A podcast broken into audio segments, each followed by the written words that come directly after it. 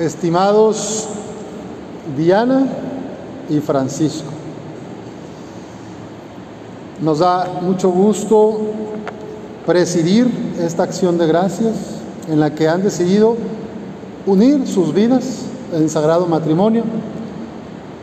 Una parte de su familia presente, algunas amigas y amigos, y muchos más que sin duda se unirán después en la fiesta y en este caminar. El matrimonio es un sacramento, lo que significa presencia salvadora de Dios a los hombres y mujeres. En cada uno de los siete sacramentos está verdaderamente presente Cristo, el Padre y el Espíritu Santo. El sacramento del matrimonio es el que simboliza mucho mejor, quizá que otros, la unión y el amor de Dios a la humanidad.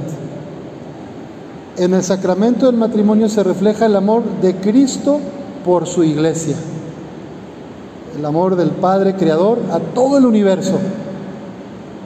Es un amor inagotable, inabarcable, infinito, incondicional. De modo que en la lectura que escuchábamos de San Pablo, la primera lectura que escuchamos, se nos invita a vivir en el amor, porque sin amor nada vale, nada se, se hace bien, no se tiene sentido. Aunque hablara las lenguas de los hombres y de los ángeles, si no tengo amor, no soy más que una campana que resuena o unos platillos que aturden. Aunque yo tuviera el don de profecía y penetrara todos los misterios, aunque poseyera en grado sublime el don de ciencia y mi fe fuera tan grande como para cambiar de sitio las montañas, si no tengo amor, nada soy. Aunque yo repartiera las limosnas, vendiera todos mis bienes y diera todo a los más pobres, y aunque me dejara quemar vivo, si no tengo amor, de nada me sirve. Así de radical es esta invitación de Jesús al amor. El amor es comprensivo, el amor es servicial y no tiene envidia. El amor no es presumido, no se envanece, no es grosero ni egoísta, no se irrita ni guarda rencor. El amor disculpa sin límites, cree sin límites, confía sin límites. Está probado que con el invento de las redes sociales hubo muchos beneficios para la humanidad y hay muchas cosas que se nos facilitan en la vida.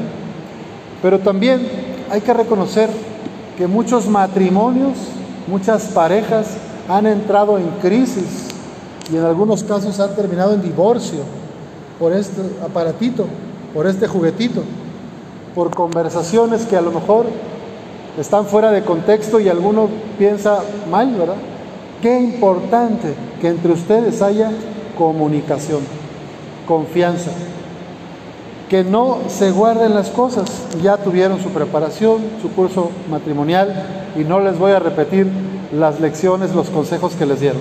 Ustedes son jóvenes, listos, adultos conscientes y saben qué ayuda y qué no ayuda en su relación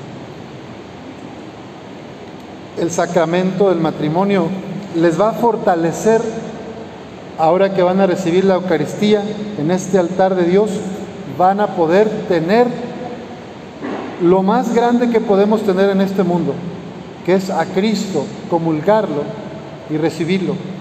De manera que les invito a que no dejen la misa dominical. En cada misa se actualiza el sacrificio de Cristo y nos ofrece todo su amor y ese potencial para amarnos unos a los otros. Quienes van dejando de lado la celebración de la Eucaristía, se va enfriando el corazón. Y es muy común ver que hay personas que después de mucho tiempo regresan y dicen, Padre, tengo problemas con mi esposa y quiero regresar, acercarme a Dios, a la iglesia. Que no les pase a ustedes eso. que no se tengan que tener problemas para volver a la iglesia, que sigan agradeciendo la vida que Dios les regala y esta nueva pareja, este proyecto de familia. El evangelio que escuchamos de San Juan habla de las bodas de Caná. En algún momento a todos nos pasa, en la vocación al matrimonio, en la vocación al sacerdocio, en la vocación a la vida en soltería. Como la vida es entrega, es servicio, es amor, pero hay momentos en que sentimos que se nos acaba el vino.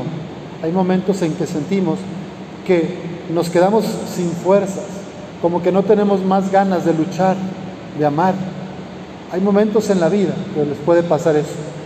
Y hoy les recomiendo que cuando sientan eso, como que llega a faltar el vino en su hogar, en su matrimonio, vayan a la Virgen María, recurran a ella, siempre, pero sobre todo en los momentos que sientan que falta el vino. Miren lo que les dijo María a los criados, a los que estaban en la boda atendiendo la fiesta. Miren, hagan lo que Él les diga. María siempre te lleva a Jesús. Haz lo que Jesús te dice, lo que Jesús vivió, lo que Jesús enseñó. Eso te hará feliz. Y los hará felices juntos, Diana con Francisco, Francisco con Diana cuando sientan que el amor, que hay crisis, problemas, la salud, economía, lo que sea, vayan a María, que los llevará a Jesús. En el corazón de Jesús todo tiene solución, todo se puede platicar, todo se puede arreglar. Lejos de Jesús es más difícil. El milagro es que con el sacramento de aquí de la confesión, del matrimonio, después tenemos la Eucaristía y como somos humanos nos vamos a equivocar. Entonces tendrás algún problema, tendrás algún conflicto, pero siempre tener ese valor de reconocer en qué me equivoqué y pedirle perdón a mi compañera, a mi compañero. Que salga lo de semana en la semana. Y para seguir vivos en la iglesia, toda esta comunidad, que se hace presente representando a tantos, pues es importante participar de la Eucaristía. Y si tenemos algún pecado grave, alguna cosa que nos angustia, que sentimos que no podemos comulgar, tenemos el sacramento de la confesión. La iglesia tiene ese sacramento para reconciliarnos con Dios. Todos tenemos perdón de Dios. El pecado más grande que podamos tener tiene perdón de Dios si yo me acerco, si yo quiero recibir ese perdón, si quiero mejorar. Pues nos da mucha, mucho gusto saber que ustedes hoy ya están uniendo sus vidas, recibirán este, esta bendición de Dios junto al altar. Pidamos, hermanas y hermanos, por Diana y Francisco, y que por la intercesión de nuestra Madre Santísima, la Virgen de Guadalupe, puedan tener un matrimonio con confianza, con comunicación y el, don de los hijos, ese regalo de los hijos, para que sean cada vez más hombres, mujeres y familias servidoras de la misión de Cristo.